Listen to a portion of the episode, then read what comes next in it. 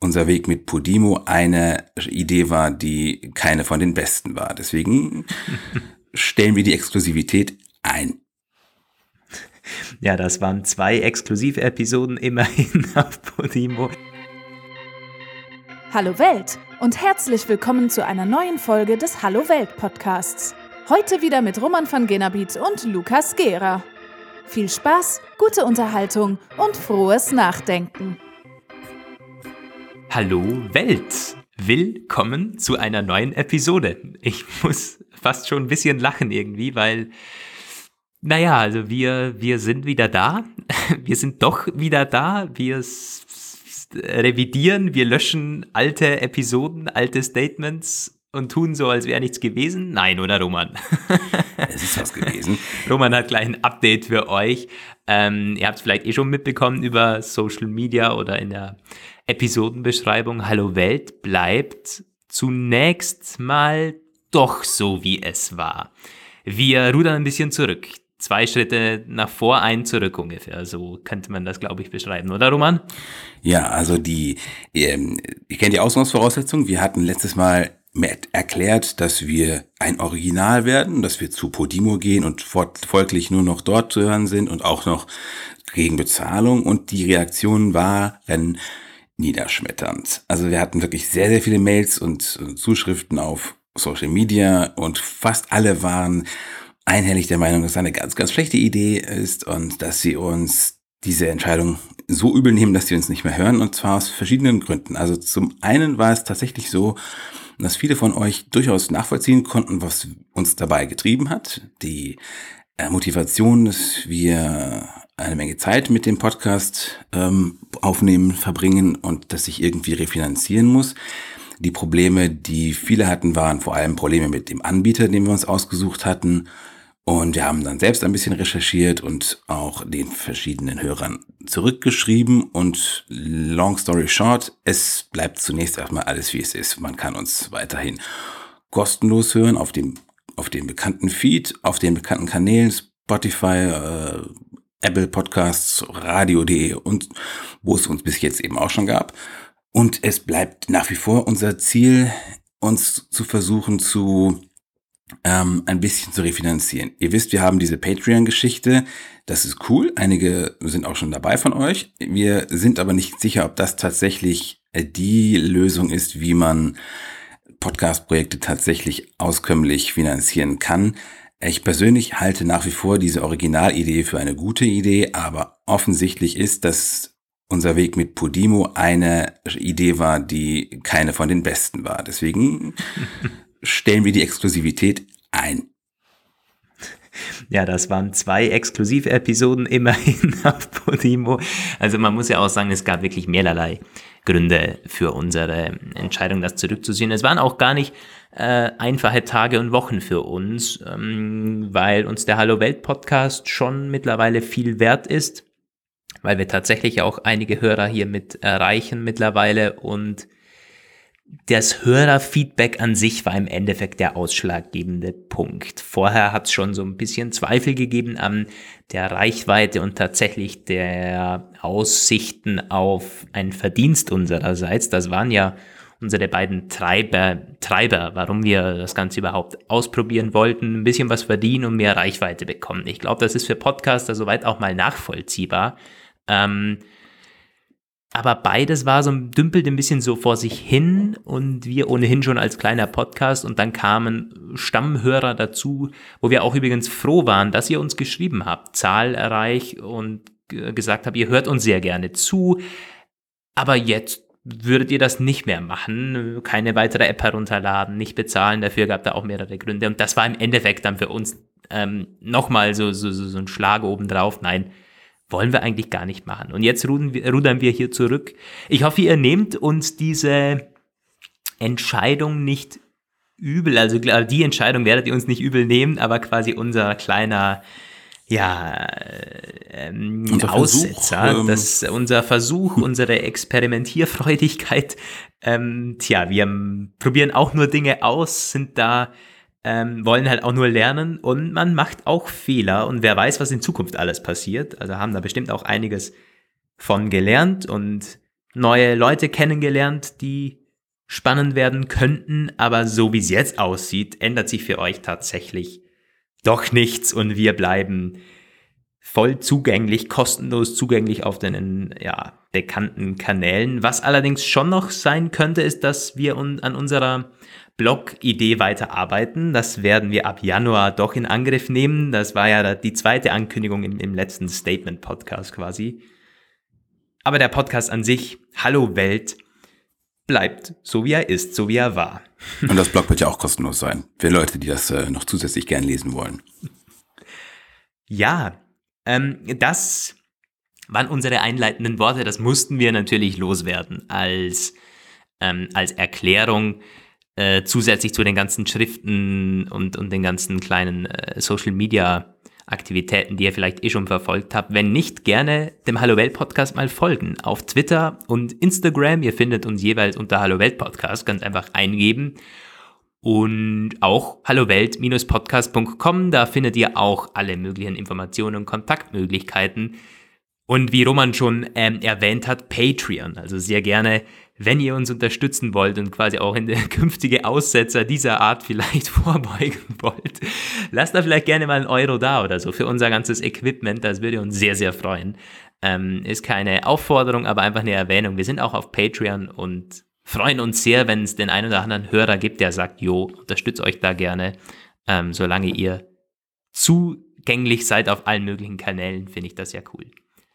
Ja, Roman, aber jetzt geht's tatsächlich los mit der nächsten vollkommen normalen, gewöhnlichen Hallo Welt-Ausgabe, oder? 26 ist das dann. Ja, eine ganz reguläre, vermutlich die letzte Ausgabe dieses Jahres. Und wir eröffnen sie wieder mit einer Schätzfrage, die die, die werden, also da hat, äh, in dieser Hinsicht haben unsere verschiedenen Aufforderungen noch nicht gefruchtet. Ich habe noch keine Schätzfragen von euch gesehen, die ihr uns schicken könntet zum Einleiten. Bitte, bitte. Also wir müssen jedes Mal ein bisschen, äh, wird die Suche schwieriger. Die Fragen, die Art, der Art, wie wir sie gerne haben, sind äh, tatsächlich relativ dünn gesät. Die meisten Fragen eignen sich nicht für uns. Ähm, aber Lukas, du hast eine gefunden, eine sogar relativ saisonal passende. Richtig, ich habe sie äh, auf die Jahreszeit und auf die Wochen jetzt abgestimmt. Es äh, wird weihnachtlich äh, zur Adventszeit, nämlich die Schätzfrage, in welchem Jahr es den ersten selbstgebastelten Adventskalender gab. Und damit ist wohl auch gemeint überhaupt die Idee des Adventskalenders. Wann ist die entstanden? Ja. Ist äh, gar nicht so einfach zu beantworten, ob jetzt das relativ spät war oder relativ früh. Was mittendrin wird es nicht sein. Ansonsten würde die da nicht drin stehen.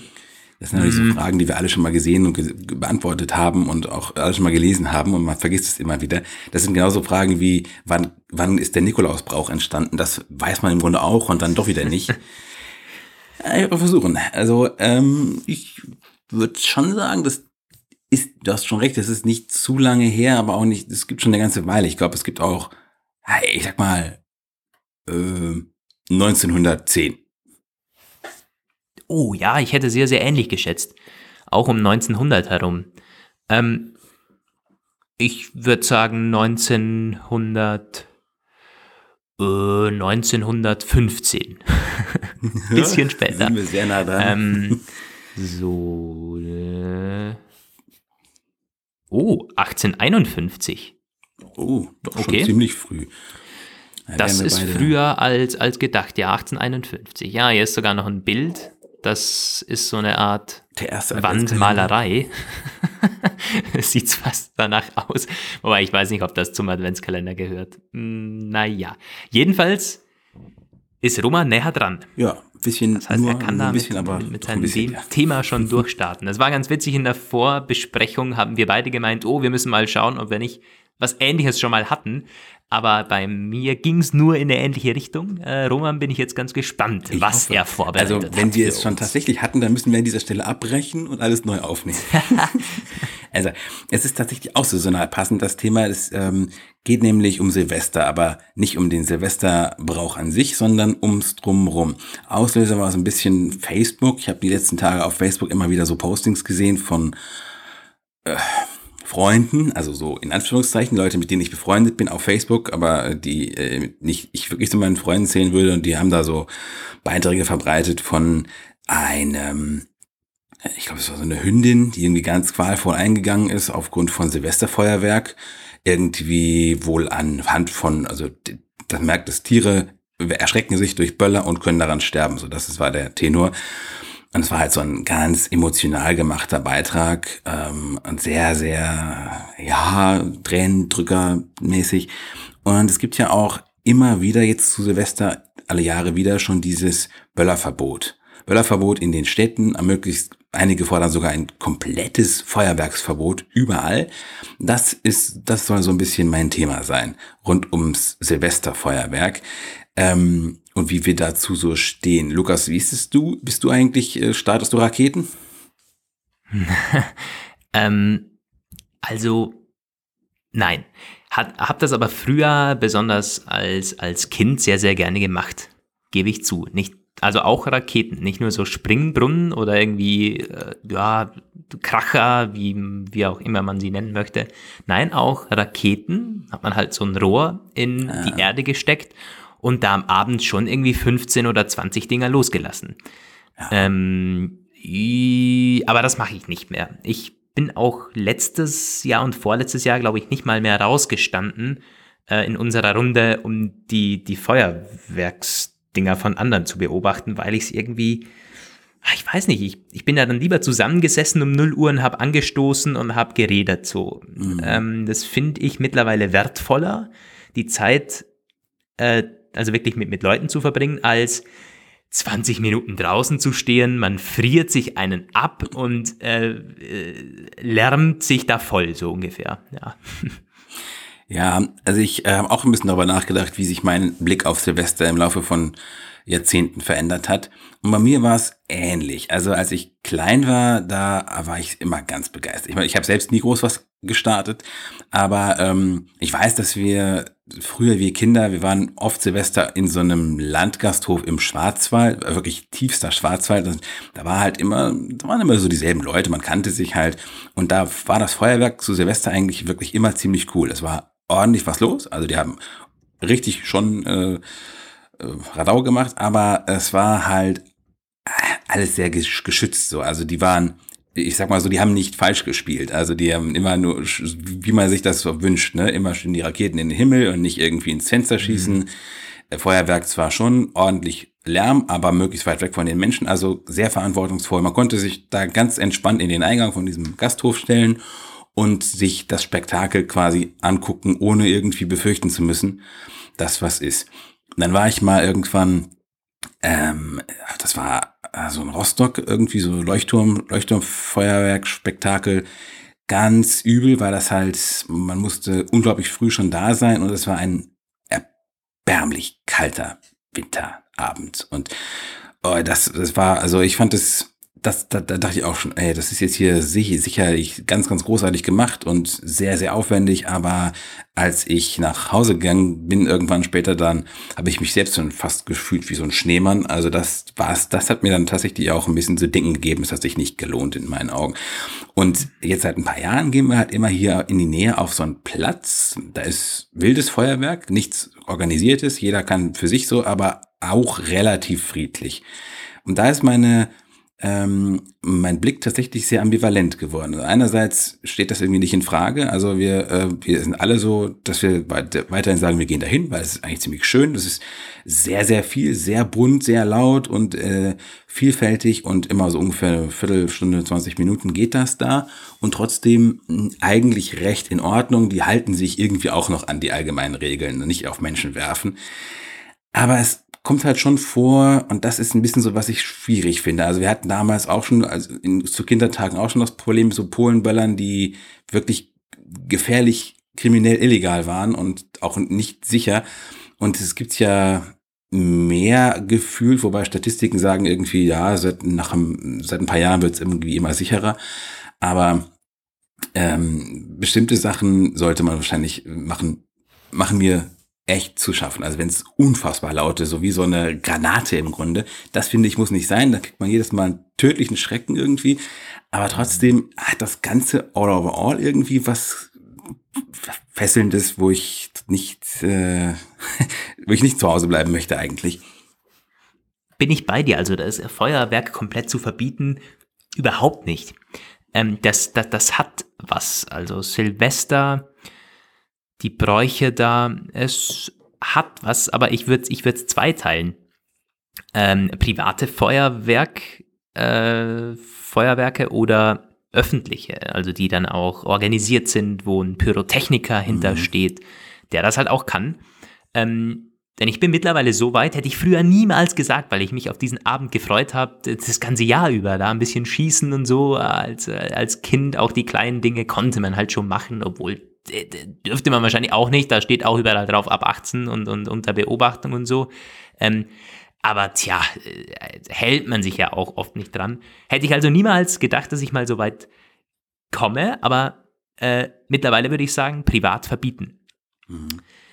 Äh, unter gewissen Voraussetzungen, wenn du vielleicht vorweisen kannst, dass du ja, Pyrotechniker-Ausbildung oder dass du irgendwie mhm. so ein mhm. Feuerwerksdesigner bist oder sowas, ähm, dann ja, also so ein paar äh, wirklich gut äh, organisierte kann man dann ja noch zulassen, aber es geht ja um den Verkauf. Ähm, und den würde ich tatsächlich, ich, ich, ich würde den, ich würde den verbieten. Und dann haben wir nämlich zwei Vorteile. Auf, auf der einen Seite hast du ähm, im, im privaten Bereich das ganze äh, der ganze Sicherheitsaspekt. Also es wird einfach, es wird natürlich viel sicherer, wenn, wenn, das Ganze nicht mehr in falsche Hände gelangt. Ähm, und auf der anderen Seite hat es doch was unfassbar Gemeinschaftliches, wenn du zusammen zu so einem Feuerwerk hingehst, äh, das toll aussieht, super organisiert ist, wo wirklich 10 Minuten oder 15 Minuten lang was los ist, weil es eben gut organisiert ist. Ähm, und man guckt da zusammen zu, anstelle von jeder macht so sein eigenes, lässt da mal was ab, lässt da mal was ab. Das hat irgendwie, für mich hatte das immer, also ich hatte selber einen großen Spaß als Kind, aber naja, es, es, es war wirklich so, jeder hat für sich so ein bisschen ge gezündelt ja. und, äh, und dann war man fast schon enttäuscht, wenn die anderen nicht gesehen haben, wie toll da der, der, der Vulkan ausgesehen hat oder wie man da gerade was abgezündet hat und, und ja. da, es ist naja, es, es hatte echt wenig Gemeinschaftliches. Das, äh, also die, die beiden Vorteile hätte man quasi direkt. Und ich kann mich noch erinnern, muss ich gar mal erzählen, vor ein paar Jahren, ähm, das war schon so ein bisschen ein einschneidendes Erlebnis, weil war auch im, im privaten Umfeld, Familie, Verwandte, hatte man halt Raketen eingekauft zu Silvester, hatte auch gut einige abgeschossen und dann noch ein paar richtig große Dinger am Start und die wurden halt zuletzt abgeschossen. Und mhm. eine, die hatte so eine Fehlzündung. Und dann, dann schoss die halt hoch, äh, ist nicht explodiert und dann kam die auf einmal wieder runter. Ich dachte mir, oh Gott, oh Gott, was passiert mhm. jetzt? Machte so einen Bogen direkt vor ein Haus hin und ist da explodiert. Vor der Haustüre. Beim, also 100 Meter weiter, so, so ein Haus. Ich dachte mir, ach du Schande, was ist jetzt gerade passiert? Wir sind da natürlich direkt hingefahren, mussten da schauen, ist da was passiert und so. Zum Glück waren die wohl nicht zu Hause, aber es ist halt, also der, der Abend war natürlich auch, also da hat man nichts mehr abgeschossen, ja. ist völlig klar. Die Stimmung war dann am Sack. Ja. ähm, weil, also da merkst du mal, wie schnell was komplett komplett in die falsche Richtung gehen kann, wenn sowas außer, außer Kontrolle gerät. Und da musst du selber nicht mal was dafür können. Ja. Also so eine Fehlzündung, äh, tja, das, das kommt halt vor. Äh, das ist dann schlechte Verarbeitung oder so. Die Dinger waren bestimmt auch nicht billig und die hat man angezündet mit den gleichen Streichhölzern wie die anderen. Aber tja, kommt halt vor, äh, wenn man da nicht wirklich komplett drin ist. Und da muss ich schon sagen, puh, alter Schwede. Also äh, eigentlich ein Glück, dass da nie was passiert ist bei uns. Ist auch so. Ich kenne selbst auch eine flüchtig, die hat ein Auge verloren durch eine Silvesterrakete. Ich weiß dadurch natürlich, oh, sowas kann passieren. Krass. Es gab ja auch vor kurzem wieder so einen Rückruf, das habe ich bei Fokus gesehen, eine ganz wenigen Fokus-Eilmeldungen, die mal wirklich einen Sinn hatten, wo ein Feuerwerkshersteller war und hat verschiedene Sachen zurückgerufen, eben auch ja, wegen Fehlfunktionen, die auftreten können. Und da war halt eine ganze Liste von, äh, von Sachen, die man nicht benutzen soll. Und ja, definitiv, das und das Schlimme ist halt, viele kaufen sich nach wie vor noch äh, welche ein, die nicht irgendeine Art von Zertifizierung durchlaufen müssen, die irgendwie weil sie aus Osteuropa kommen und ähm, mhm. sich nicht an die Regeln halten. Kurz ein paar Zahlen dazu. Ähm, in den letzten Jahren was meinst du, wie viel wurde so ausgegeben von den Deutschen jetzt für Feuerwerk zu Silvester? Magst du mal raten? Ähm, pro Kopf oder pro Familie oder Insgesamt. insgesamt? Absolute Zahlen. Boah, das ist natürlich mega schwer. Das ist mega schwer. Hui, hui, hui. Viel. Ich würde mal sagen, eine dreistellige Millionenanzahl an Euros. Vielleicht 100, 200 Millionen? Gar nicht, gar nicht schlecht getippt. Ich hätte selbst wahrscheinlich sogar ein bisschen höher als angesetzt. Aber der Wert lag tatsächlich recht konstant bei 137 Millionen Euro. Und Krass. ähm, das ist, ja, das ist eine ordentliche Summe. Äh, zu den Verboten und so, also ich finde es, ich finde es schwierig. Einerseits macht das auf jeden Fall Sinn, wie du es beschrieben hast, aber natürlich diese organisierten Feuerwerke äh, gibt's ja nicht überall. Also wir hatten hier in Bielefeld zum Beispiel, das ist ja schon eine relativ größere Stadt, ähm, immer welche von Flash Art, das ist so der lokale Feuerwerksanbieter äh, hier, der auch überregional so ein bisschen bekannt ist, die hat sich aber vor ein paar Jahren so ein bisschen halb aufgelöst und äh, ist, wurde nicht mehr von der Stadt beauftragt. Seitdem gibt es nicht jedes Jahr ein ähm, organisiertes Feuerwerk der Stadt. Ähm, es gibt, es werden verschiedene feuerwerksfreie Zonen eingerichtet.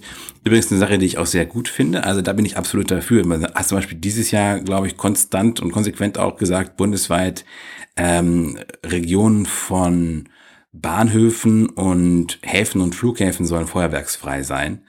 Und das finde ich wirklich gut. In Berlin zum Beispiel, da, gut, das ist noch eine ganz andere Geschichte. Ich war die Jahre, die ich in Berlin gewohnt habe, da ist es zu Silvester wirklich ungemütlich.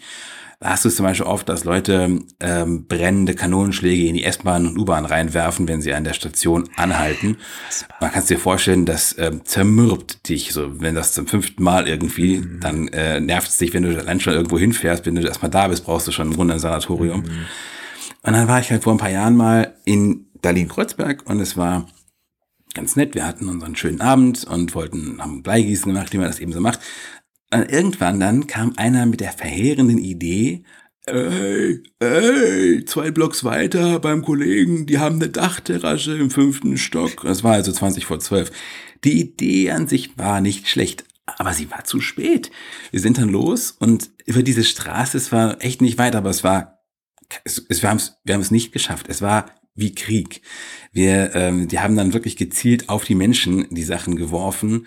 Wir kamen irgendwie überhaupt nicht voran, ganz, ganz langsam. Es wurde irgendwie immer klarer, wir sind bis zwölf schon mal gar nicht da und ähm, wahrscheinlich sterben wir auf der Straße. So ein bisschen hat sich das so angefühlt. Irgendwann sind wir dann umgedreht und wollten zurück und haben, ging aber auch nicht. Dann wollten wir ein Taxi anhalten für die 50 Meter oder so. Der wollte uns aber erst nicht mitnehmen, weil er nämlich die begründete Befürchtung hatte, wenn er irgendwie anhält, dann äh, kriegt er irgendwie was ins Auto. Aber ähm, naja, wir, wir haben uns ihm einfach in den Weg gestellt auf die Fahrbahn, so dass er anhalten musste und haben gesagt, sorry, aber ähm, das ist jetzt hier, du befindest dich gerade im Bereich akuter Notstandsmaßnahmen, du musst uns jetzt trotzdem mitnehmen. Also das dachte ich irgendwie auch so, das, das hier ist nicht das Feuerwerk, wie ich es aus sonstigen Städten Ja. kenne. Ja. Ja, ja, hast, hast du schon recht. Also gerade bei, ich, bei uns jetzt in diesen kleinen Ortschaften, öffentliche Feuerwerke, hm, ja, aber du wirst ja weiterhin noch so die, die Leute haben, die sich wirklich damit auskennen, die das sogar verkaufen, die so im, im, im privaten Umfeld das dann ablasten und das reicht ja im Endeffekt eigentlich schon. Du kannst dich dann um 12 rausstellen oder du hörst es sowieso noch schießen. Ähm, das hörst du ja in einem Umkreis unfassbar. Also wenn das einfach ausgedünnt wird und 80 Prozent weniger wäre, ich glaube, da würdest du echt immer noch viel, äh, viel mitbekommen. Das würde einfach noch reichen für das Feeling an sich. Hm. Die Frage ist auch, irgendwie schränkt man es zeitlich ein zum Beispiel? Ja. Man kann sagen ab 11 oder so, weil das Ding ist halt bei uns, es, es, es fängt schon zwei Tage vorher an. Wo du dir dann auch denkst, ach Gott, können die das echt nicht mehr erwarten? Äh, muss das sein? Das, das fängt echt schon zwei oder Ja. drei Tage vorher an, wenn die Leute da beginnen einzukaufen und die ersten Raketen abschießen, auch am Nachmittag. Also das muss doch wirklich nicht sein, sowas. Und ähm, dann, klar, an Silvester, ja, ist nochmal was anderes, aber auch da ist es nicht notwendig, am Nachmittag schon die ganze Nachbarschaft aufzuwecken. Ja, Oder halt auf, das aufzu, sehe ich auch so. Das muss nicht sein. Von dem her, glaube ich, zeitlich das einzugrenzen, ist wirklich kein Problem. Das äh, ist, also das ist wirklich vertretbar. Ob man einem die Freiheit dann einfach wegnehmen darf, tja, das ist eine, das sieht wahrscheinlich jeder anders. Äh, ja, wie gesagt, könnte ich mir mittlerweile auch vorstellen, würde ich unterschreiben. Ähm, es ist aber unterschiedlich geregelt. Ich glaube, beim, beim, bei uns ist das Gemeindesache. Meine Gemeinde hier, äh, ziemlich klein, 8000 Einwohner, hat es, glaube ich, ganz verboten, überhaupt Feuerwerkskörper äh, abbrennen zu lassen. Die Frage ist, wird das eingehalten? Nee, nicht wirklich. Ähm, und wo kein Kläger, da kein Richter. Es gibt aber speziell bei uns eine Dame, die, die, die fährt mit dem Fahrrad immer durch an Silvester und notiert sich die Hausnummern und äh, bringt das zur Anzeige. Das ist also auch ziemlich krass. Ja. Es gibt auch solche Leute, das muss dann auch nicht sein. Ja. Ähm, und dann äh, ne, die nächstgrößere Stadt, äh, oder nicht die nächstgrößere, aber die, die, eine sehr große Stadt bei uns in der Nähe, Feldkirch, da dürfen nur Knallerbsen und so Sprühfeuerwerke ja, angezündet werden. Die hatten wir früher auch immer, ähm, geliebt. Ja, toller Spaß. Also da, da ist das so äh, eingeschränkt und das andere darf wohl wirklich nur halt äh, offiziell abgebrannt werden. Ähm, wahrscheinlich wäre so ein Mix halt die richtige Geschichte, weil es geht ja, es, dir geht's ja nicht drum die, die fettesten Batterien abzulassen, mhm. sondern irgendwie ein bisschen Spaß, ein bisschen Schießen, ein bisschen Vulkan und so. Und da passiert ja im Zweifel auch echt ja. wenig. Äh, passieren, tu, ja, tut viel bei so echt krass ähm, gefährlichen Raketen, Batterien ähm, oder die, die, Sachen, die eben explodieren, äh, wo halt äh, Schwarzpulver drin ist. Ähm, aber wenig bei solchen Leucht, Leuchtbällen und was es da alles gibt. Das ist ja alles schön und gut. Ich glaube, das, das zu verbieten wäre einfach schade. Ja. Äh, da, da, da, bin ich auch nicht mit dabei. Aber du kannst das ganze gefährliche Zeug mal weglassen. Äh, ich glaube, dann wäre schon ein ziemlich großer Schritt gemacht. Die Frage ist, auf der anderen Seite gibt es dann einen Schwarzmarkt, der ja, überquillt. Wollte ich gerade hinaus. Und das ist natürlich. Ich glaube, es ist fast unmöglich, ähm, irgendwie was erfolgreich zu ja. Also du hast halt diese Polenböller zum Beispiel oder ähm, so, ich weiß nicht, ich nenne die mal Polenböller, das ist ein bisschen ein blöder Ausdruck, aber es gibt, ähm, ihr wisst alle, was ich meine. Da gibt es welche, die werden regulär verkauft, aber das Problem mit den nicht legalen, die aber trotzdem verkauft werden, die keine EU-Zulassung haben und so weiter, das ist uralt und die waren schon zu meinen Kindertagen verboten. Also ähm, verboten ja. waren die schon immer und sie sind, ich weiß nicht so genau wie jetzt, da habe ich jetzt keine Statistik zugefunden, illegale Feuerwerkskörper, aber du kannst etwas verbieten, aber du wirst es niemals wirklich von den Märkten wegbekommen. Dafür gibt's einfach, hm. dafür ist das viel zu lukrativ, das Geschäft, wie wir eben gesehen haben mit diesen Feuerwerkskörpern. Ja. Also ich glaube tatsächlich, das Problem kriegst du nicht weg. Und das ist auch eine Sache, die mich tatsächlich mhm. auch ein bisschen nervt an Silvester, wenn du halt die Tage danach, da hast dann halt überall diese Feuerwerksüberreste liegen. Und ich weiß, das ist theoretisch, Dreck, ja. äh, es ist erstmal unglaublicher Dreck. Das ist äh, klar für die Stadtreinigung immer, das ist kein großer Spaß. Und es gibt ja immer noch so dieses latente Gefühl, ich weiß immer nicht, wie äh, risikoreich das wirklich ist, aber man hört ja immer wieder von äh, Feuerwerkskörper, die noch tagelang im Dreck liegen und die dann trotzdem noch hochgehen, wenn man drauf latscht. Und ähm, das ist zumindest immer mein Gedanke, dass ich die Tage nach Silvester immer so recht vorsichtig durch die Straßen laufe und mhm. versuche so den größten Müllrest auszuweichen und denke mir immer so, naja, wenn du jetzt irgendwie hier auf so einem Blindgänger latscht, das ist irgendwie wie ein, ja. wie eine Tretmine eigentlich. Also äh, ich glaube, auch das Problem wirst du wahrscheinlich nicht lösen, egal was du tust. Und ja, nochmal mit der, mit der Ver Verbreitung. Also ich glaube, dass, ich weiß gar nicht, wie es in Deutschland geregelt ist, ehrlich gesagt. Ich glaube, hier können die Kommunen auch viel entscheiden. Und das macht ja im Grunde auch Sinn, weil bestimmte, äh, die Kommunen kennen ihre Brennpunkte blödes Wortspiel, aber kennen ihre Problemviertel am besten. Und wenn zum Beispiel, ich glaube, das war vorletztes Jahr mal in Bochum, Duisburg, Essen so ein bisschen in die Debatte, ob man da Feuerwerk sehr stark einschränkt. Also auch Städte durchaus mit äh, viel Explosionspotenzial. Oh Gott, oh Gott. Ähm, also das würde vielleicht schon Sinn machen tatsächlich. Andererseits, wenn du halt irgendwie so ein 10.000 Einwohnerdorf hast, wo du halt weißt, wir hatten irgendwie die letzten zehn Jahre nie Ärger mit Feuerwerkshooligans gehabt, dann könnte man äh, sicherlich auch äh, gut nachvollziehen, wenn man dort entscheidet, man schränkt es nicht übermäßig ein. Man muss, glaube ich, auch schon ein bisschen auf die Entwicklung reagieren, die man halt vor Ort sieht. Mhm. Ja. Ist ein verdammt schwieriges Thema, weil du kannst das auch nicht irgendwie mit Polizei gut ähm, mhm. überwachen an Silvester. Es funktioniert alles nicht. Das ist äh, vollkommen klar. Und wenn halt jeder potenziell jeder das abfeuern kann, der halt über 18 oder über 21 ist, ist es fast unmöglich, das, das, das wirklich zu kontrollieren. Mhm. Ähm, aber man kann halt äh, Akzente setzen. Man kann jetzt anfangen. Äh, sowas wird auch nicht auf nächstes Jahr, wenn solche Verbote äh, entstehen, wird ja nicht nächstes Jahr alles anders sein oder dieses Jahr. Sowas muss sich ein bisschen über Zeit entwickeln. Ähm, wenn halt immer alles erlaubt war und da auch nie wirklich so drauf geschaut wurde, naja, dann gibst du es auch den Kindern so mit und dann, dann, dann erlebst du es in der Kindheit, wie wir es später selber machen. Aber ich glaube, man könnte äh, da über, über Jahre hinweg schon was ändern. Wenn einfach das Verbot mittlerweile, wenn es dann in den Köpfen ankommt, wenn es nirgends mehr Werbung dafür gibt, wenn die mhm. ganzen Stände mit Raketen vor den Supermärkten nicht mehr da sind, dann verschwindet wahrscheinlich auch über Zeit dein Verlangen, das ganze Zeug zu kaufen. Wenn du drauf kommst, okay, cool, ähm, am, am, am Kirchplatz, da ist ja genauso ein tolles Feuerwerk oder das sehen wir sogar beim, äh, beim, beim Fondue-Essen äh, vom Haus aus noch. Na, warum gehe ich dann noch raus, spare ich mhm. mir das Geld und habe ein bisschen mehr, äh, mehr Sicherheit, weniger Risiko. Äh, ich glaube, dass da wäre schon viel gemacht damit. Klar, es gibt, äh, bin ich bei dir, es gibt die Probleme. Schwarzmarkt würde, sie, würde ganz sicher entstehen. Mhm. Äh, müsste man halt abwarten, ist, wird das wirklich so krass oder, oder nicht. Ähm, andere gehen auf die Barrikaden, die sagen dann, ja, also ich hab da, den lasse ich mir bestimmt nicht verbieten oder so. Die fahren dann vielleicht keine Ahnung wohin ja. oder feuern es trotzdem noch ab. Ich meine, wir haben schon angesprochen, die Dinge, äh, die, die werden ja auch gelagert im Keller. Da kann, wahrscheinlich kannst du auch fünf oder zehn Jahre alte Raketen noch abfeuern. Gut, wie es da mit der Sicherheit aussieht, möchte ich nicht, möchte ich ja. nicht ausprobieren. Ja. Aber ich, ich kenne das selber noch, also man hat dann auch vom letzten oder vorletzten Jahr halt noch Dinge abgefeuert, die lagen da noch so rum. Ähm, äh, wahrscheinlich werden die auch nicht zwingend schlecht direkt nach einem Jahr, aber besser werden die ganz bestimmt auch nicht. Mm, also sind alles Probleme, bin ich voll dabei, aber äh, da ein bisschen was einzuschränken. Ich glaube, das geht in die richtige Richtung. Und das mehr auf offizielle zu verlagern.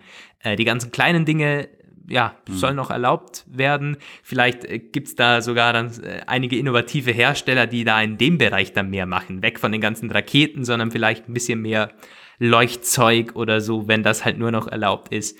Ähm, ich glaube, in die Richtung sollte es halt eher gehen.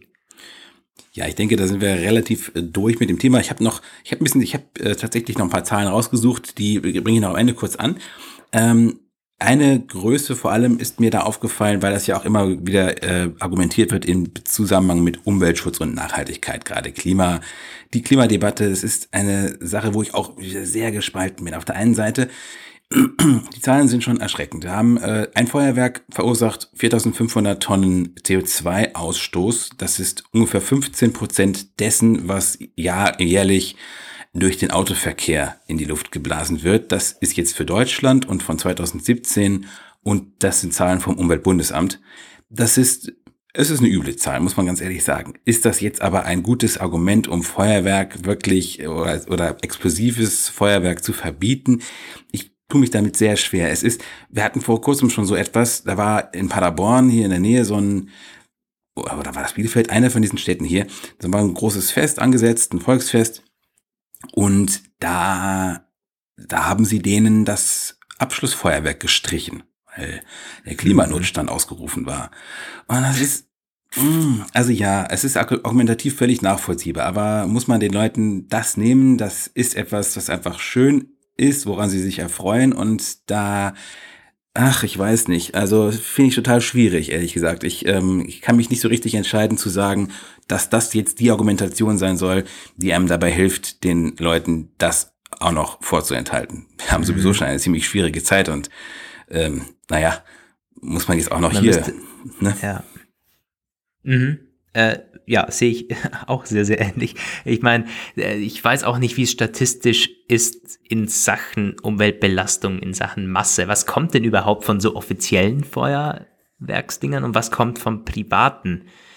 Ähm, das, das könnte ich auch schwer abschätzen, aber wahrscheinlich ist schon auch ein sehr, sehr beachtlicher Teil eben dieses Organisierte und dieses zu, ja, dieses, dieses ja. große Zeug, weil da wird dann halt wahrscheinlich äh, alle zehn Sekunden das verbrannt, was so ein ganzer, ein ganzer Stadtteil ja, ja. am Abend verbrennt.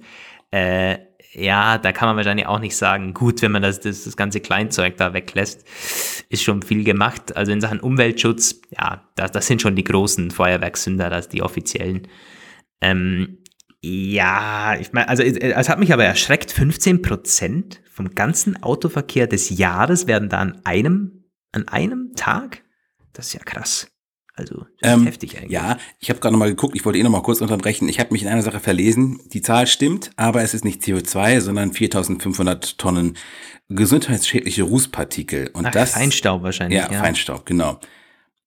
Und Mhm. das ist das, das ist 15,5 Prozent der Menge an Feinstaub, die der Straßenverkehr in einem Jahr produziert. Ja. Mhm.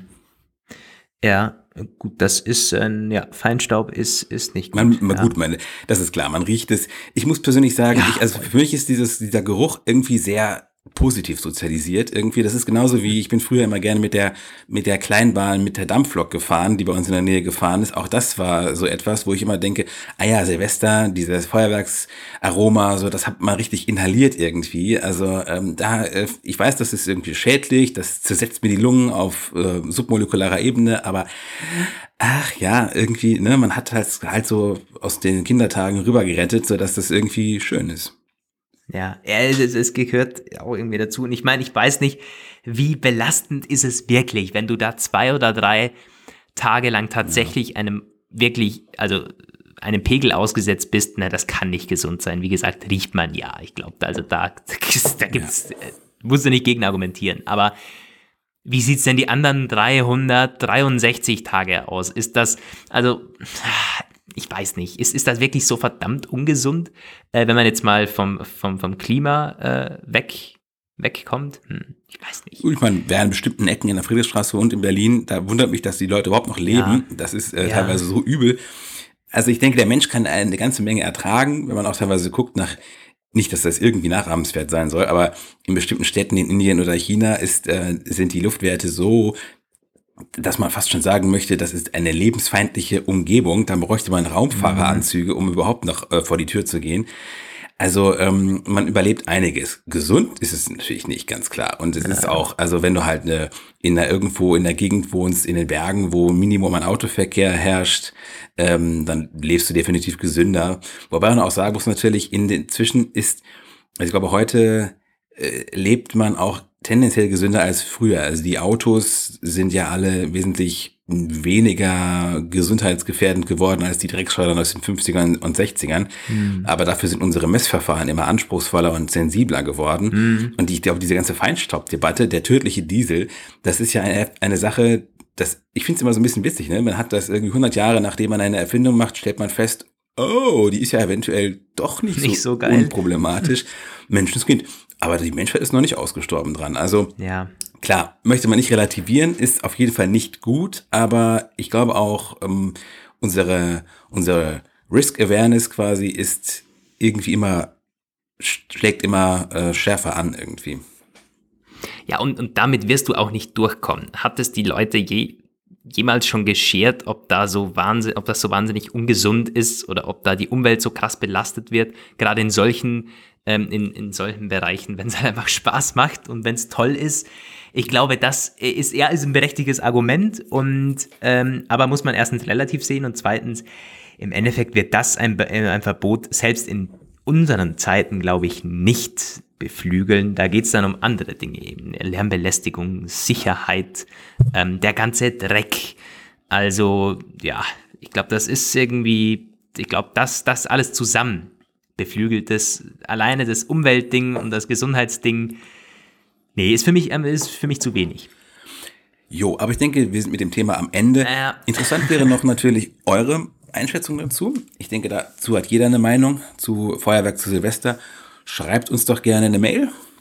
Mail at hallowelt-podcast.com oder auf Facebook, ist mir ja gar nicht, Twitter oder Instagram. Ja, und zu meinem Thema Ja, hat eigentlich auch jeder eine Meinung. Da kann, ja, da hat, da, da kann wirklich jeder auch von sich aus äh, berichten, wie er das macht. warte mal, ja, ich mach mal den ich- Jingle zwischendurch. bitte. Dilli, dilli. So, bitte, Lukas. Sehr gut. Lukas Thema äh, und ab. Wieder Aufhänger, eine kleine Geschichte, die wir, die mir im Alltag widerfahren, ist vor zwei Tagen, glaube ich, in Wien noch. jetzt wieder am Bodensee zurück über die Feiertage. Aber das war noch in Wien. Mein Mobilfunkanbieter für den WLAN-Router hat mir einen neuen Router zugeschickt, der wohl besseren Empfang hat und so, weil ich da mal angerufen habe, ja, funktioniert hier nicht ganz so geil, wie ihr das sagt. Äh, um was geht's? Naja, ich war nicht zu Hause, das heißt, das Paket wandert an die Sammelstelle und das war da die ganz normale Postfiliale um die Ecke. Äh, ja, dann äh, wird ein gelber Zettel hinterlegt, können Sie dann und dann abholen, Frist bis dann und dann, Sie waren nicht zu Hause, tja, müssen Sie eben selber holen gehen. Und das habe ich dann eben gemacht vor zwei Tagen. Äh, wollte am Vormittag vor dem Büro eben noch schnell das Ding holen gehen, damit ich es nicht vergesse. Und da standen ungelogen zwischen 25 und 30 Personen vor mir mhm. in dieser Postfiliale. Ja. Bis, äh, bis, bis draußen, die, die Schiebetür, die stand da offen. Also das war, das war heftig. Mich hat der Schlag getroffen, als ich da ankam. Nicht? Und dann dachte ich mir, nö, dann soll der, der Router dann halt wieder zurückgeschickt werden, weil ich bin, solange die Frist abläuft, da bin ich halt nicht mehr in Wien, das heißt, er geht zurück. Aber ich, da, da stehe ich mich jetzt nicht an. Das, das, das dauert ja eine halbe Stunde oder so. Mache ich also nicht. Ähm, ja, verwundert wohl nicht, um die Weihnachtszeit bestellt ja jeder online und vor allen Dingen viele schicken es wieder zurück. Und auch die in dieser Schlange sind sehr, sehr viele angestanden, die haben ein Paket ja. in den Händen gehalten. Ähm, was ist jetzt mein Thema? Ich möchte jetzt gar nicht zu so sehr auf die Thematik eingeben, ja, belastet die Umwelt und belastet die Fahrer und so, das ganze Zeug kennen wir ja. Mhm. Kennen wir.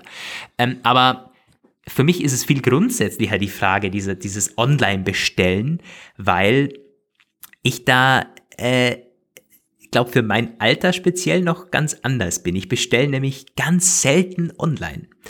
Ähm, also wirklich selten die wenigsten Produkte, und wenn, dann sind es Produkte, die ich wirklich nur online bekomme. Das ist dann vielleicht mal ein, ein Merchandise-T-Shirt, das es halt, wo, wo es nur einen Online-Shop gibt oder so. Aber ich habe zum Beispiel noch nie Schuhe online bestellt. Ich habe auch noch nie eine Hose oder, oder sonstige Kleidung online bestellt. Wie gesagt, außer irgendwas, mhm. das es wirklich nur da gibt. Habe ich noch nie gemacht. Ich habe noch nie ein Parfum online bestellt. Ähm, ich habe natürlich mal ein iPhone da gekauft und so, aber auch das eigentlich selten, habe ich dann meistens abgeholt. Also ich bin jemand, ich kaufe unglaublich gerne vor Ort ein. Ich möchte die Dinge anfassen, ich möchte schauen, passt es, ja. äh, ich möchte es anprobieren, ich möchte an einem Parfum riechen. Ich hasse es, das Zeug online zu bestellen. Ich weiß nicht. Und dann kommt noch dazu, ähm, ich bin dann ungeduldig. Also ich, wenn ich was kaufe, dann habe ich es direkt in der Hand. Das ist irgendwie ein tolles Gefühl. Ich bin da, es gibt doch nichts Geileres als tolles Produkt sehen und kaufen und direkt mitnehmen. So, also das also ist doch jetzt gerade auch an, an Weihnachten ist doch toll. Du musst nicht drauf warten. Äh, das ist also das Schlimmste ist doch so Sendungsverfolgungen, wo du dann denkst, ach jetzt kommt's morgen, kommt übermorgen und so. Weg damit, brauche ich alles nicht. Ich will es direkt haben. Und das alles ist für mich so äh, dann im Endeffekt, es, es mündet halt bei mir drin, nee, ich kaufe, also ich bestelle wirklich fast nichts online und auch zu Weihnachten. Bücher und so, äh, Geschenke habe ich alles vor Ort eingekauft. Warum soll ich es mir bestellen? Äh, und da wäre natürlich die Frage an Roman, wie es denn bei dir so ist. Gerade jetzt auch über Weihnachten oder wie ist es ansonsten so? Bestellst du viel online und was vor allen Dingen? Ja, äh, interessant wirklich. Das ist, du bist ja ganz gegen den Alterstrend. Wenn ich, ich habe letztens noch mehrfach darüber gelesen, dass man halt, also der Deutsche Einzelhandelsverband, der hat äh, eine Studie über die Weihnachtsverkäufe und hat halt gesagt, na ja, also der Trend geht ganz klar immer mehr Richtung Online und vor allem die dieses ganz bekannte 14 bis 49-Jährige, da sind es irgendwie immer mehr. Und ja, bei mir auch. Also ich habe über Weihnachten natürlich auch online eingekauft, einiges. Ähm, vor allem die Geschenke für meine Freundin, einen Fitness-Tracker, ähm, ihr besorgt und entsprechende Armbänder dazu. Die habe ich online bestellt, die sind auch gekommen. Und da bin ich auch wirklich ein großer, ähm, großer Fan des Lieferversprechens, dass sie halt sagen, auch innerhalb kürzester Zeit, ich glaube, du kannst irgendwie bis gestern hättest du bestellen können und dann mit dem Lieferversprechen bis Heiligabend oder also bis zum 23. ist es da. Ich weiß, dass das natürlich nur möglich ist, indem man einen unglaublichen Druck aufbaut in der, in der Logistikkette. Das ist mir alles bekannt. Trotzdem bin ich natürlich dankbar, wenn ich es noch hinkriege, weil ich oft meine, ähm, es ist nach so und so vielen Jahren Beziehung wird es immer schwieriger, das passende Geschenk zu finden. Da bin ich sehr dankbar, wenn es kurzfristig geht.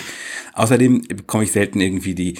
Ich weiß aber zum Beispiel auch, letztes Jahr, da hatte ich, ähm, wir haben immer so einen Adventskalender, den wir uns immer schenken. Das ist so ein Krimi-Adventskalender. Jeden Tag gibt's was zu naschen und ein Kapitel einer Kriminalgeschichte. Und da war ich auch wieder zu spät dran. Und plötzlich, ich wusste schon lange, dass ich den haben wollte, aber ich war einfach, es war meine eigene Blödheit. Ich war, ich habe es verplant gehabt und plötzlich war auf Amazon nichts mehr da, alles vergriffen. Das das war ein Schreck. Ich habe mir schon gedacht, so Menschen, es geht meine Freundin, die wird, das wird sie mir nie verzeihen, ähm, weil ich schon irgendwie seit September das hätte machen können. Und dann habe ich, äh, bin ich erfinderisch geworden und habe dann mal so ein bisschen rumtelefoniert, weil den gibt's ja natürlich auch im örtlichen Handel. Und dann habe ich halt verschiedene Kaufhäuser versucht anzurufen und war ganz überrascht, dass das tatsächlich geht. Also ich hatte dann irgendwann eine Mitarbeiterin im Karstadt dran und die ich habe der dann mein Leid geklagt und die äh, ist dann äh, mit dem Telefon in der Hand da in diese äh, Regalreihe gegangen und hat dann mir vorgelesen, was sie noch hat und gesagt, welche Dinge. Dann habe ich gesagt, das, das möchte ich haben. Und dann meint sie, ja, das kann ich Ihnen zurücklegen, das können Sie äh, heute den ganzen Tag über abholen noch. Und dann habe ich gesagt, großartig, super. Also da musste ich dann wirklich sagen, ähm, da, das war ein Vorteil, das hätte man bei Amazon nicht tun können. Und das ist auch so ein bisschen so der springende Punkt, dass wir bei Online äh, Online versus äh, stationärer Handel immer wieder in den Kopf kommt, der muss heute genau das leisten, was eben bei aller äh, Innovation online nicht geht. Also ich weiß zum Beispiel, das genaue Gegenbeispiel davon ist ein Buchhandel in Paderborn, wo meine Freundin lange sehr gern eingekauft hat. Und einfach aus dem Grund heraus, dass das ein örtlicher Händler ist und dass sie tendenziell auch wie du dazu neigt, Sachen, wenn sie da sind, eben vor Ort zu kaufen. Das Problem war eben, das war ein wirklich nicht innovativer Laden. Im Grunde sah das aus wie so ein großer Thalia, nur äh, halt, dass es keine Kette war. Und entsprechend war der auch aufgestellt. Man konnte da natürlich auch bestellen und wer in Deutschland schon öfter mal Bücher bestellt hat, ich weiß nicht, wie es bei euch ist, aber der Buchmarkt ist hier ja unglaublich gut ausgestattet. Du kannst heute was bestellen, ist morgen da. Nur Medikamente werden noch schneller geliefert. Das ging dort natürlich auch, theoretisch. Praktisch war es so, dass oft irgendwie Bestellungen nicht da, die tauchten nicht auf, die Leute an der Kasse waren un, nicht unwillig, aber unfähig. Leider muss man sagen, also sie haben es irgendwie nicht hingekriegt, irgendwelche Bestellungen auszuhändigen. Die hatten auch einen Online-Shop, der war so, so war, dass man da was bestellen konnte und dann in der Filiale abholen. Aber der hat auch oft nicht funktioniert. Dann waren sie auch noch alle irgendwie das war eine riesengroße Ladenfläche, aber dafür hatten sie sehr wenig vorrätig. Ich weiß gar nicht, wie man einen Laden so ineffektiv führen kann. Aber hm, ist schon klar, es läuft darauf hinaus, die haben sich nicht gehalten. Und da muss ich auch wirklich sagen, mhm. Äh, das wundert mich überhaupt nicht. Die, heute müssen äh, lokale Händler eben dort in die Bresche springen, wo Kreativität und Dienst am Kunden wirklich äh, verlangt ist, den ein Online-Shop nicht leisten kann. Und das ist, glaube ich, auch der Schlüssel zum Erfolg der Ladengeschäfte. Ja, ja, also ab, absolut, aber für mich äh, sind also die, der, der Online-Handel, der Versandhandel kann für mich das wirklich Wichtige gar nicht, das geht rein physikalisch mhm. einfach nicht. Äh, die Dinge ausprobieren, ja. die Größe abschätzen, das Anfassen, einen Schuh anprobieren. Äh, natürlich, du könntest, sich, äh, könntest dir natürlich das Ding schicken lassen und dann wieder zurückschicken, aber ich hätte schon gar nicht die Lust, das Ding wieder auf die Post zu bringen. Stimmt. Dazu Warum ich noch, soll ich das ähm, machen? Das wollte also, ich auch noch kommen. Ja, das, das mache ich auch nicht. Tatsächlich. Also äh, Berge Klamotten bestellen und dann irgendwie das, was einem gefällt, behalten und zurückschicken. Es gibt ja, ich weiß, diese. Ich find's grauenvoll. Äh, ich, also ich finde es auch, ich habe es auch noch nie gemacht. Was mich tatsächlich mal ein bisschen angelächelt hat, waren diese Styleberater von Outfittery oder so. Ich weiß nicht, ob es die überhaupt noch gibt, aber vor ein paar Jahren war das halt ja, die das ganz große Ding. Ja. Und ähm, das fand ich aus einem bestimmten Grund heraus ganz cool, weil ich dachte so, ja, mal ganz witzig, man spricht mal irgendwie eine halbe Stunde mit so einem, mit so einem Styleberater, äh, sagt so ein bisschen so, ähm, was man, wie man sich das so vorstellt, und dann schicken sie einem was. Einfach so als Inspiration könnte mir das vielleicht, weil ich habe nicht die Geduld, lokal im Klamottenhandel einkaufen zu gehen. Also ich gehe da so ein bisschen durch, gucke mir ein paar Sachen an, probiere vielleicht ein oder zwei Sachen an und dann bin ich fertig. Dann möchte ich eigentlich raus. Fertig. Ne? Ähm, von daher habe ich mir gedacht, mach mal einfach mal, lassen wir mal so eine große Box kommen von denen und dann gibt's mir vielleicht ein paar Akzente. Aber generell muss ich sagen, bestelle ich Klamotten und Schuhe auch nicht online, weil das ist eben genau das. Du kannst das nicht ausprobieren. Und bei Schuhen finde ich es bei mir sowieso ganz schwierig. Ähm, ich kann die auch, wenn ich sie im Laden ausprobiere oder mir irgendwie kaufe und dann ähm, in der Wohnung quasi, wo man es noch mit, mit Schild dran zu, zurückbringen könnte. Mir fällt meistens erst ein Problem auf, wenn es zu spät ist. Also ich so ein paar Meter hin und her laufen reicht mir da nicht. Bei Klamotten ist es anders. Da ist auch vor allem die Größe, wie die halt so ausfällt. Das kann man online sehr schlecht abschätzen und das würde ich auch gar nicht anfangen. Also ist so, ich bestelle nur dann online, wenn ich das schon kenne, also die Firma kenne, die Größen kenne und auch schon quasi Nachbestellung. Das mache ich dann schon. Ähm, mhm. Ähm, und Parfüms, klar, das kannst du auch nicht simulieren, noch nicht. Was ich mich aber frage tatsächlich, ich wundere euch, dass du das nicht äh, schon angesprochen hast. Ich habe das letztens bei Amazon gesehen, wo ich mir so ein Echo bestellt habe. Fängt jetzt ja immer mehr an, so dass man mit AR irgendwie Sachen sich quasi virtuell schon in den Raum ja. projizieren kann und dann kannst ja. du sehen, ob es passt und gut aussieht. N nein, nein, kann, nein, kann ich nicht sehen. Also nein, das ist, nee. Das ist, also solange wir keine Brillen haben und das nicht wirklich optimal ja. äh, simuliert wird, nein. Nein, niemals, wirklich nicht. Und ich, wie gesagt, ich, ich feiere dieses Einkaufserlebnis einfach. Ich finde das toll. Ich gehe gerne in so, in so ein Geschäft rein oder so, abends noch, fünf oder sechs nach, nach dem Arbeiten, schnell noch irgendwie Parfum holen gehen oder so. Wenn, wenn was halt äh, alle ist, dann hole ich es da nach und kauf's da ein. Also ich kann verstehen, das ist in einer Großstadt natürlich was anderes. Ich äh, brauche eine Viertelstunde oder 20 Minuten, dann habe ich alles. Also wirklich alles. In Wien oder fast alles, sagen wir mal so.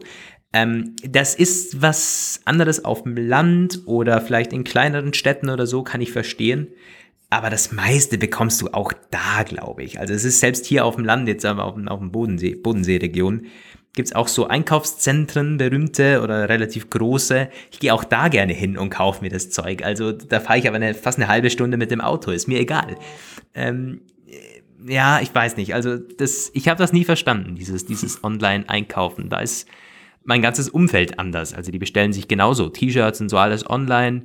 Ähm, Gibt es natürlich die, auch die krassen Ausnahmen, die die alles online bestellen. Also wirklich und sich dann irgendwie fünf Paar Schuhe und vier gehen zurück und so. Ah, finde ich echt grauenvoll. Nee, ich, ich, ich verteufel da niemanden.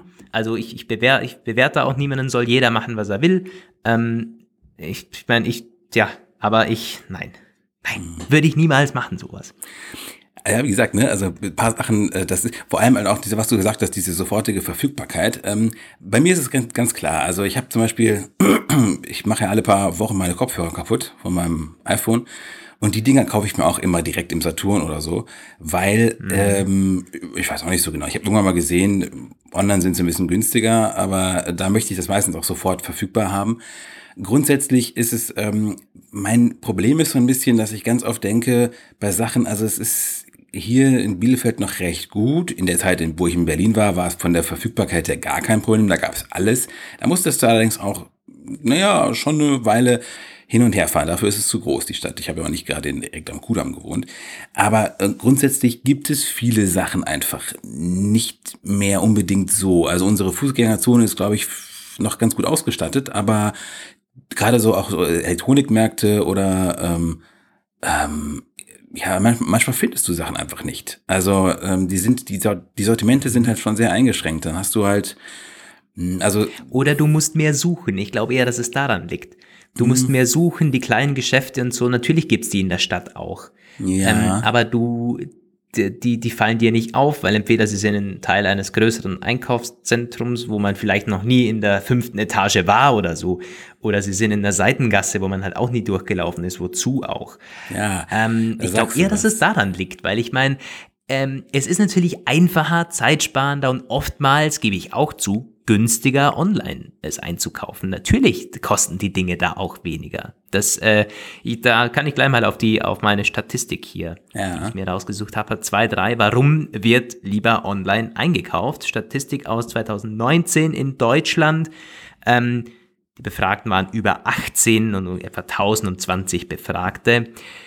Ja, und der Hauptgrund 60 Prozent niedrigere Preise, besseres Angebot als im Geschäft. Mhm. Ähm, und die, die, Produktauswahl kommt dann gleich dahinter und die Bequemlichkeit auch gleich dahinter.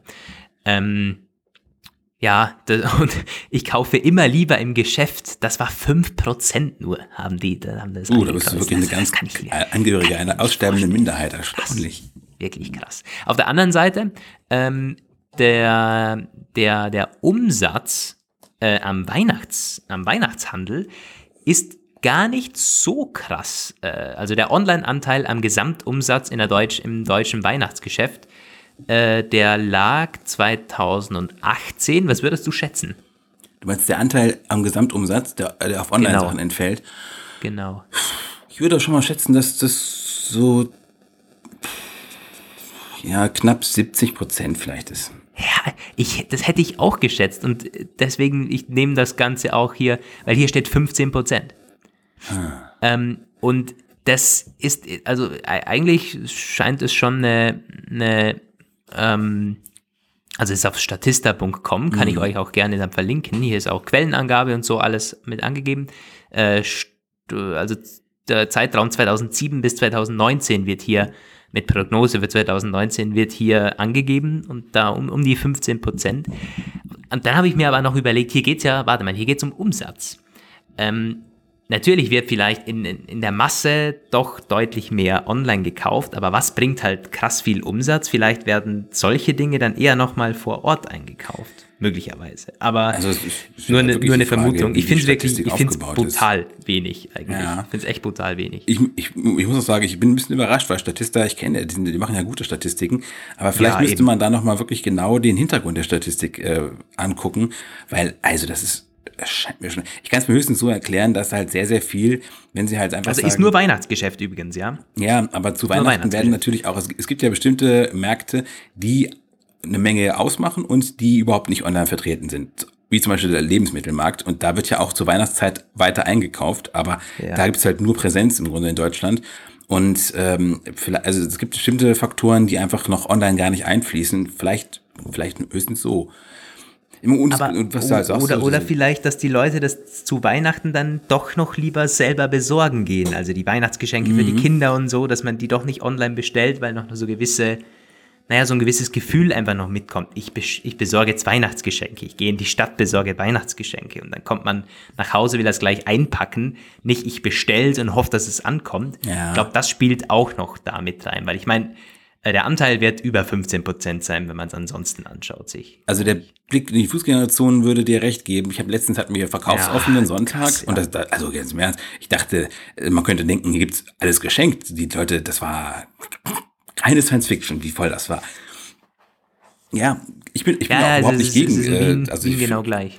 Letztendlich muss ich auch ganz klar sagen, ähm, von starken, von einer starken Nachfrage profitieren natürlich auch vor allem die örtlichen Handelsgeschäfte in, ich sag mal, gut funktionierenden Städten. Man merkt das mhm. teilweise, wenn man in Städten ist, die aufgrund irgendwelcher negativer Entwicklungen der letzten Jahrzehnte nicht mehr so gut funktionieren. Wir hatten das zum Beispiel bei uns in, äh, im Ruhrgebiet, was heißt bei uns, aber nicht ganz weit weg von uns, ist in Oberhausen dieses Zentro, der Vorläufer und prototypische äh, Entwurf eines Einkaufszentrums. Ein riesiges Einkaufsland, das sie da irgendwann hingebaut haben. Ich glaube, wir sind nicht 20 Jahre oder so, mag das jetzt her sein. Das hat eine unglaubliche Sogwirkung auf ganz NRW ausgeübt, wo dann Leute schon damals in der Schule gesagt haben, so, und äh, was machen wir am Wochenende? Wir fahren ins Zentro. Da kannst du, das ist ein Tagesausflug. Und ähm, es hat dazu geführt, dass Oberhausen rein wirtschaftlich besser dastand als vorher. Also die Zahlen sah dann gar nicht so schlimm aus, wenn man es in Zahlen sieht. Aber wenn man es vor Ort sieht, dann findet man eine ausgestorbene Stadt. Es ist eine leere mhm. Fußgängerzone. Das hat wirklich, das hat einen unglaublichen Kahlschlag in den, äh, in den Einzelhandelsgeschäften dort ausgelöst. Ich weiß nicht, wie es aktuell aussieht, ob es sich wieder ein bisschen erholt hat. Aber vergleichbare Effekte siehst du halt oft. Es gibt ähm, Städte in Deutschland, die sind von Leerstand und Abwesenheit von lo lokalen Geschäften geprägt.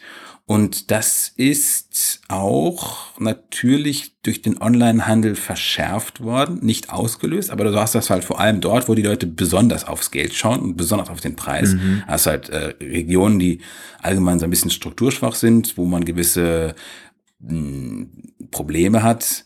Und die Leute im Schnitt weniger Geld zur Verfügung haben und dort gehen dann halt die Innenstädte ein und ähm, das, ja. das ist schon schade natürlich. Man kann dem Onlinehandel dafür nicht die alleinige Schuld geben, weil der hat im Grunde nur ein, eine bereits bestehende Krise noch weiter verschärft. Aber das ist also, ich glaube, wenn man durch so eine Stadt durchläuft und feststellst, du kriegst, du hast irgendwie nur noch, weiß ich nicht, ein Klamottenladen und eine ein Kaufhaus vielleicht noch und sonst nur, äh, nur Leerstand, das ist ein bisschen beunruhigend dann. Ja, das ist erschreckend, stimmt. Ja, wir haben da ähnliche Entwicklungen eben mit, mit großen Einkaufszentren. Da ja. war bei uns immer krasse Diskussionen eben, weil die, wie du eben beschrieben hast, die, die, die, ja, es sind bei uns halt Städte mit 30.000 Einwohner, 25, 30, 35.000 Einwohner und ja, das stirbt dann halt komplett aus, weil entweder du gehst in das große Einkaufszentrum ja. oder du kaufst es direkt online. Das ist halt irgendwie, ja, ja ist halt so. Ja. Ja. Äh, ich habe noch eine Statistik, Online-Anteil am Weihnachtsumsatz im Einzelhandel in Österreich nach Branche.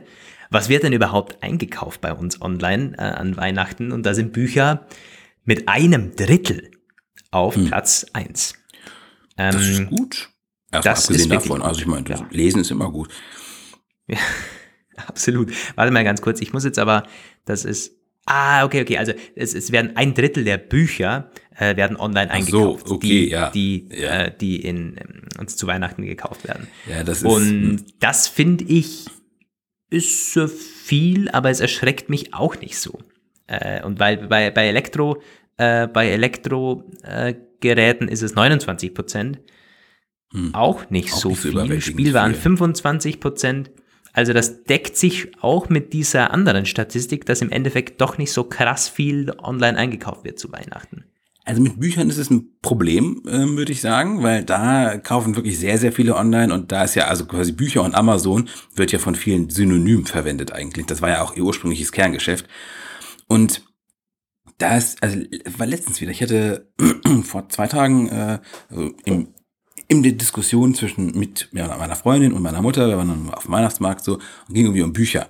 Und wir hier in Bielefeld haben immer noch eine Auswahl an Buchläden, so richtig klassische Buchläden, mhm. wo ich zwar selbst nie reingehen würde, wo ich aber schon weiß, dass, ich weiß das zu schätzen, dass sie da sind. Buchläden dieser Art, so kleine, wo halt auch wirklich noch bibliophile Menschen da sind, die ja. auch teilweise alternativere und etwas so Nischenthemen ja, haben. Total. Die sind mehr als nur Verkaufsplätze, das sind oft auch äh, Plätze der Literatur und Kultur, oft auch Plätze der, des gesellschaftlichen Diskurses, da sind dann Lesungen, ja. da sind genau. Debattenstunden und die sterben teilweise aus. Wir erleben das hier in Bielefeld nicht so, aber zum Beispiel wo in Paderborn dann, da gibt's anscheinend keine mehr. Wir hatten dann darüber gesprochen, dass dieser eine Buchhändler jetzt nicht mehr da war. Und da hat halt meine Mutter gefragt, und habt ihr denn sonst keine Buchläden mehr? Und so, meine Freundin so, Talia.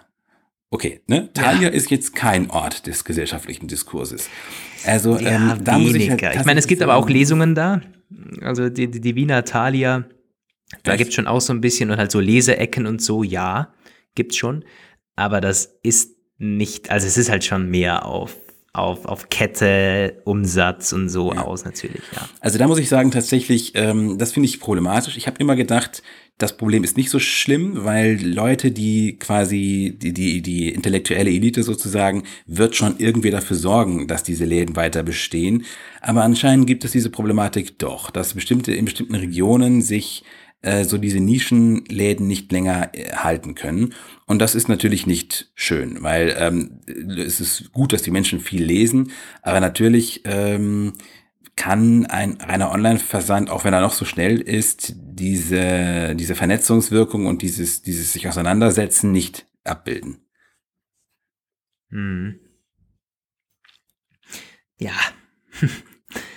ein doch interessantes Thema, sehr, sehr interessant, wenn man es jetzt nochmal mit. Also mich hat echt äh, überrascht, dass ich eigentlich doch nicht so in der äh, Minderheit bin, zumindest an Weihnachten, mit äh, dem, dem Bestellen von Geschenken versus Einkaufen gehen von Geschenken. Aber ich glaube, das sieht übers Jahr über nochmal anders aus, mhm. gerade wenn man halt die, die ganz klassischen Parfum, Kleidung und so weiter. Ähm, ja, kann man mich nicht mit abholen, dass äh, ja, ich weiß nicht, also schreibt ihr doch gerne mal, wie ist es bei euch? Ich weiß, wir haben mal über Lebensmittel online hm, bestellen mm, gesprochen, ja. in einer Hallo Welt Ausgabe Nummer 6 sechs oder sieben, glaube ich. Gerne nochmal nachhören. Ähm, da haben wir auch schon mal eine Rückmeldung dann von Hörer bekommen, die das schon ausprobiert haben. Aber wie ist es denn allgemein bei euch mit dem Online-Bestellen, mit Versandhandel? Also natürlich, nochmal ganz kurz ein bisschen relativieren. Ich habe auch einen Amazon-Account. Ich habe auch schon mal bei Amazon was bestellt, natürlich. Aber nein, es ist nicht Usus bei mir. Also ich äh, kaufe das meistens vor Ort direkt ein. Ja. Wie ist es denn bei euch? Lässt uns das gerne mal wissen. Ja, und mein Amazon-Account ist, äh, ist glüht immer zu Weihnachten, ja. auch die Gutscheine. Ich habe viele von meinen Freunden sagen tatsächlich, was wünschst du dir zu Weihnachten? Amazon-Gutschein bitte. Amazon und ich habe heute ja. Nacht auch einen, oh, ich war gestern Abend auf einem Geburtstag, also äh, der hat reingefeiert halt und um 0 Uhr hat dann halt der Kollege seinen Amazon-Gutschein auf den Tisch gepackt und ich habe so gedacht, oh, ich habe ja meinen noch gar nicht bestellt. Da habe ich dann schnell unterm Tisch noch äh, den Amazon-Gutschein bei äh, Amazon halt an den Start gebracht und gesagt, ja, den kriegst du dann. Und dann war ich halt nachts zu Hause und habe halt so vom Einschlafen noch gesehen, aha, der Kollege hat den Gutschein auch schon eingelöst gerade. Ja, krass. Also, das ist äh, heftig eigentlich, ja. Ja, ich, eine Folge, die durchaus eine Stunde, vier Minuten steht auf der Uhr. Ja, ist eine der längsten aller Welt auskam. Vielleicht sogar die längste, wo wir nur zu zweit waren. Ähm, ja, wir sind zurück auf jeden Fall, liebe Hallo Welt-Hörer. Äh, freut uns, dass ihr auch hier mit dabei wart in der 100, nee, nicht 100, sondern in der 26. Ausgabe, nicht ganz beim Apfelplausch, ja, 26. Ausgabe von so Hallo Welt. Äh, wir werden irgendwann vielleicht auch mal die 100 knacken, ja, wer weiß dann. Ähm, geht aber noch ein bisschen bis dahin. Und ja, wie gesagt, wird die, die letzte dieses Jahres wahrscheinlich gewesen sein, die Hallo Welt Ausgabe. Habt jetzt wunderschöne Feiertage, genießt die Zeit mit Family und Freunden und dann hören wir uns hoffentlich nächstes Jahr wieder. Bleibt uns treu. Äh, ich hoffe, ihr verzeiht uns den Ausrutscher. Ihr werdet uns weiterhin hören, vielleicht bei Patreon unterstützen und abonnieren. Wäre ziemlich cool. Ähm, und ja, hoffentlich bis zum nächsten Mal. Macht's gut, Leute. Grüße vom Bodensee. Ja, auch von mir schöne Feiertage, schönes Weihnachtsfest und guten Rutsch ins neue Jahr, in dem wir uns dann hoffentlich wiederhören. Grüße aus Bielefeld.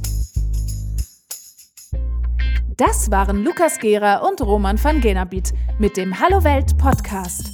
Vielen Dank fürs Zuhören und wenn ihr jetzt noch nicht genug von uns habt, folgt uns doch auf Instagram und Twitter oder besucht uns online auf www.hallowelt-podcast.com.